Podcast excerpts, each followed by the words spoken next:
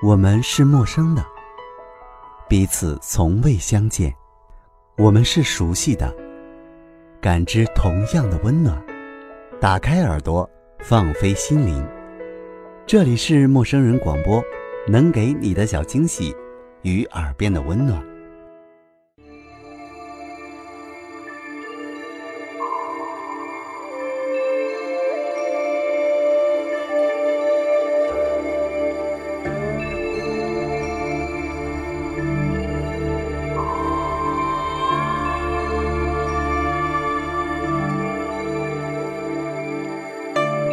作为当代散文八大家之一的林清玄是台湾高雄人，一九五三年出生，八岁时就立志成为作家，十七岁时正式发表作品，才情敏慧，受到了文坛瞩目。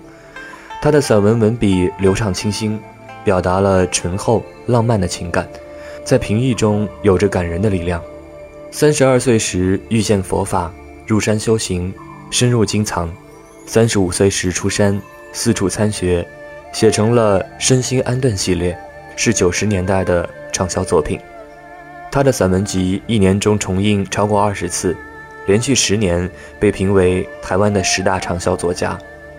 在二十五年的创作生涯中，出版作品逾百部，其中《身心安顿》《烦恼平息》在台湾创下了一百五十版的热卖记录，而《打开心灵的门窗》一书。创下了高达五亿台币的热卖记录。林清玄在台湾的《中国时报》做过一段的副刊编辑，跟当时台湾活跃的作家联系很多，不少人都成为了他的老友，其中包括两位早逝的著名作家古龙和三毛。我和立夏今天要与大家分享的是林清玄的第一部散文作品《莲花开落》。二十岁时的林清玄，文笔中透露出对人世的洞悉和无常的观想。虽然这部散文集笔触平淡，却散发出触动人心的魅力。接下来，我们就来分享这篇《莲花开落》。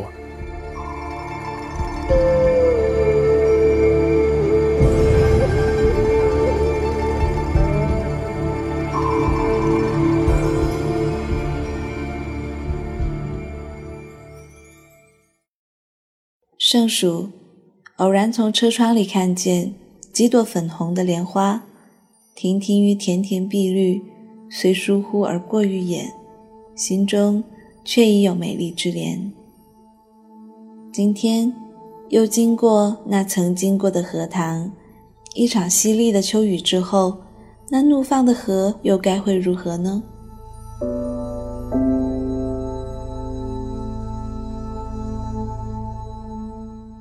留心放眼，只有无穷碧的莲叶，已无零星赏心的莲花，心中不免有些落寞。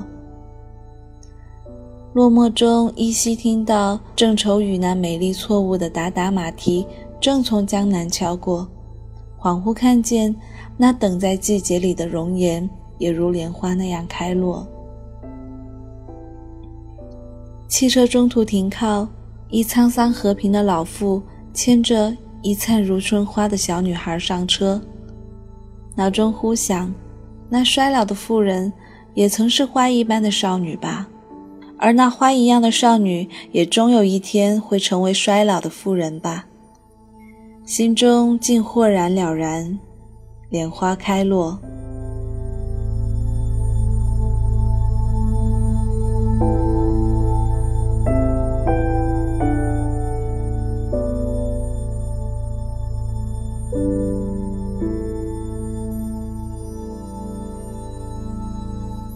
年少时，曾以为爱情都是伟大的。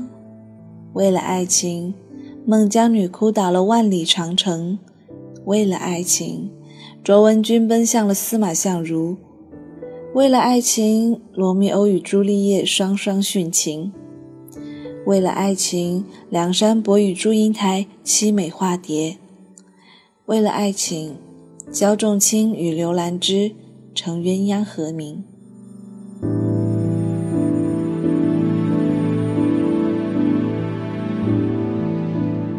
问世间情为何物？只教人生死相许。年少的心就被这一些伟大的爱情感动着，心中便向往着“山无棱，天地合，乃敢与君绝”的伟大爱情。经过了懵懂甜蜜的初恋，走进了平淡现实的婚姻，才明白那些感动过自己、那些曾经向往的伟大爱情，多是寄托于人们美好愿望的故事和传说，只不过是美丽的爱情童话。现实中更多的是人到情多情转薄，而今真个不多情的无奈哀伤，更多的是。人生自是有情痴，此恨不关风雨月的绵绵情恨。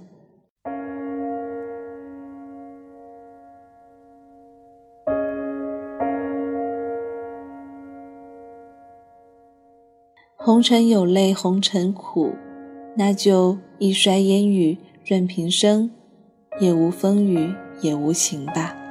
但几个人能够达到这样的境界呢？那实在是神仙的境界呀！偶得一佛家禅理，缘起而聚，缘灭而散。情执是苦恼的原因，放下情执，你才能得到自在。一如莲花开落。两年不见的朋友出差经过我住的小城，到我家中做客。惊喜之下，盛情邀请朋友到饭店去尽地主之谊。朋友认真的看着我说：“我只想喝你煮的小米粥，吃你烙的葱油饼。”一拳倒在朋友胸上，然后扭头去下了厨房。晚上，将爱人撵到客房，与朋友挤在一起，软语呢喃至深夜。天一亮，朋友就收拾行囊。送朋友下楼，没有挽留。已经过了大悲大喜的岁月，已经过了伤感流泪的年华，知道了聚散原来是这样的自然和顺理成章。懂得这一点，便懂得珍惜每一次相聚的温馨，离别便也欢喜。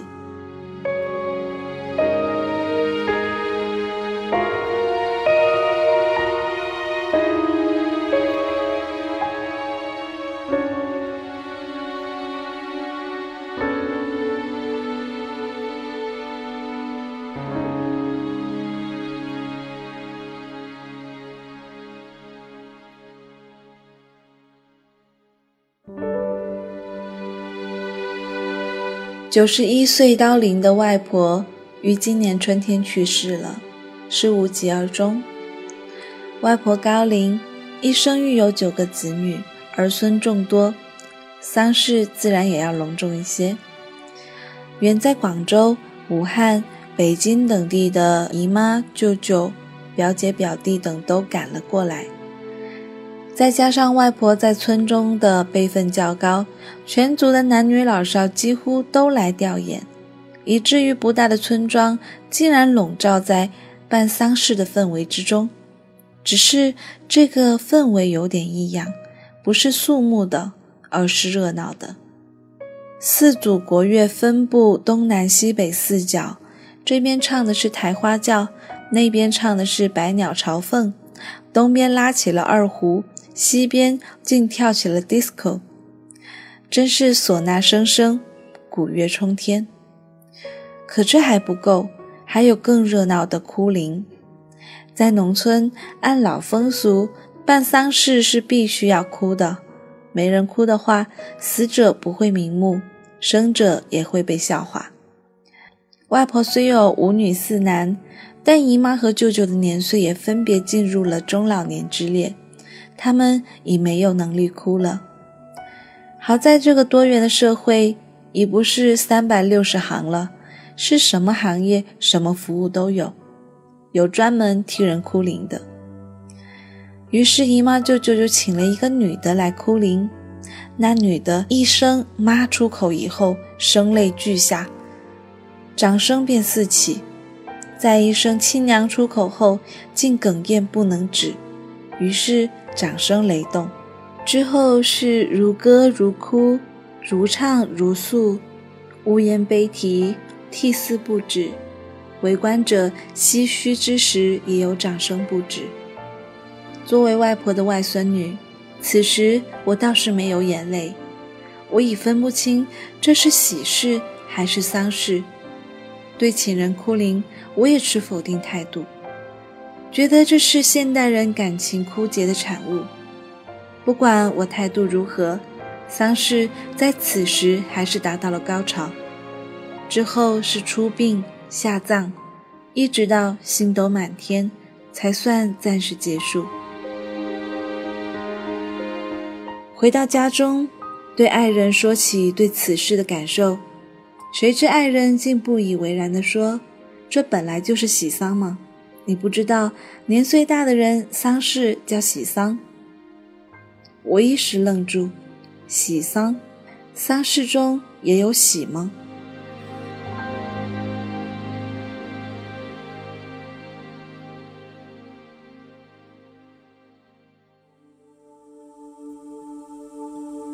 人的一生都要被动的经历一次丧事、死亡、被埋葬，这是任何人都逃脱不了的最后的结局。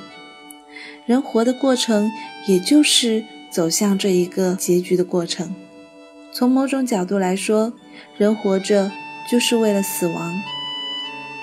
死有各种各样，或寿终正寝，或抱病客死，或重于泰山，或轻于鸿毛，或平静安详，或轰轰烈烈，或了无牵挂，或死不瞑目，或功德圆满。或充满遗憾，或永垂不朽，或遗臭万年。外婆小脚，身材瘦小，一生竟养育了九个子女。外婆一生最引以为骄傲自豪的，就是她的子孙儿女，不仅众多，而且遍布大江南北，工作在不同的岗位上。但外婆到老，也没有到哪个子女家去养老。一直坚守在老家的那个老屋，坚持自给自足。后来实在不能自己了，也坚持力所能及，把院子屋中收拾得清清爽爽。屋中的家具都是旧的，但那破桌面上却没有尘土。家具上的铜活多已残缺不全，但那残破的铜活却总发着光。外婆是寿终正寝，无疾而终，死得平静安详。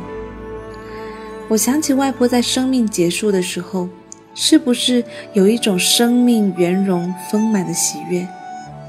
如果有，我们这些活着的，她的亲人是否也该为她感到高兴呢？想起了庄子的《盆骨儿歌》。庄子在妻子去世时击盆作歌，虽是疯癫之举，有过分之嫌，但他演说的人之生死变化，犹如春夏秋冬四时交替，犹如昼夜交替，却也不是无理。而明白了生死之理，就该明白生不足喜，死不足悲吧。在古龙四十八岁去世时，林清玄和朋友们在古龙的墓中放了四十八瓶古龙真爱的 XO，从此戒酒。而对于三毛，林清玄跟三毛的结识从批评开始。林清玄有一次写文章批评三毛的文章眼泪太多，而文章的题目则叫做《三毛一篇文章中有四十八处眼泪》。后来，三毛的妈妈打电话给林清玄。说三毛看了文章之后哭了很久，眼泪比你写的还要多。后来大家结识之后，林清玄才理解到三毛是怎样一个感性的人，为了感动的事情，可以几个月不睡觉的人。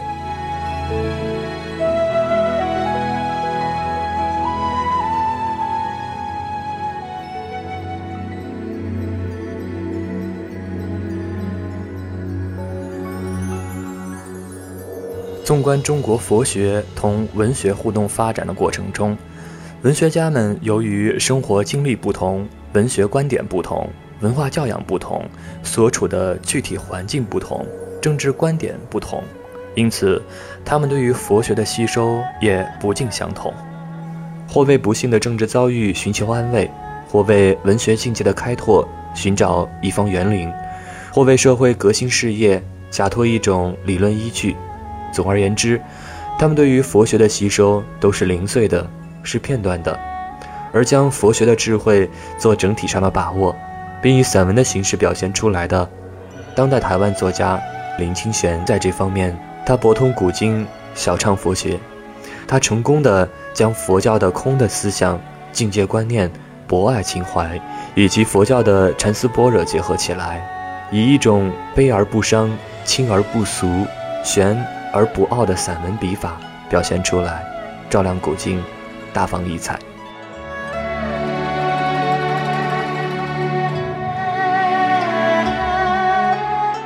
却也不是无理。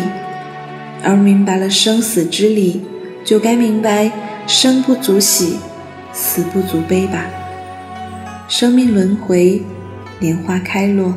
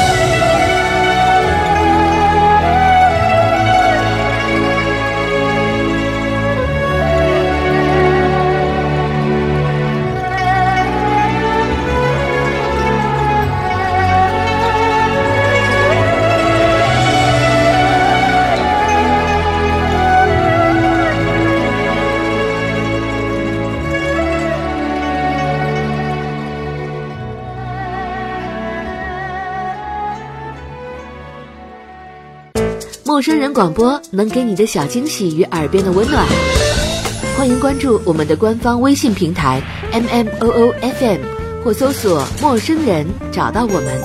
如果你也想加入，我们求贤若渴，主播、策划、编辑、后期制作、活动志愿者正在招募中。播客订阅、节目下载、更多收听方式、互动参与、精彩活动、推荐投稿。以及参与到我们的节目录制，尽在陌生人官方网站 m o o f m .dot c o m 或微信平台找到答案。欢迎关注陌生人新浪微博艾特陌生人广播，找到我们。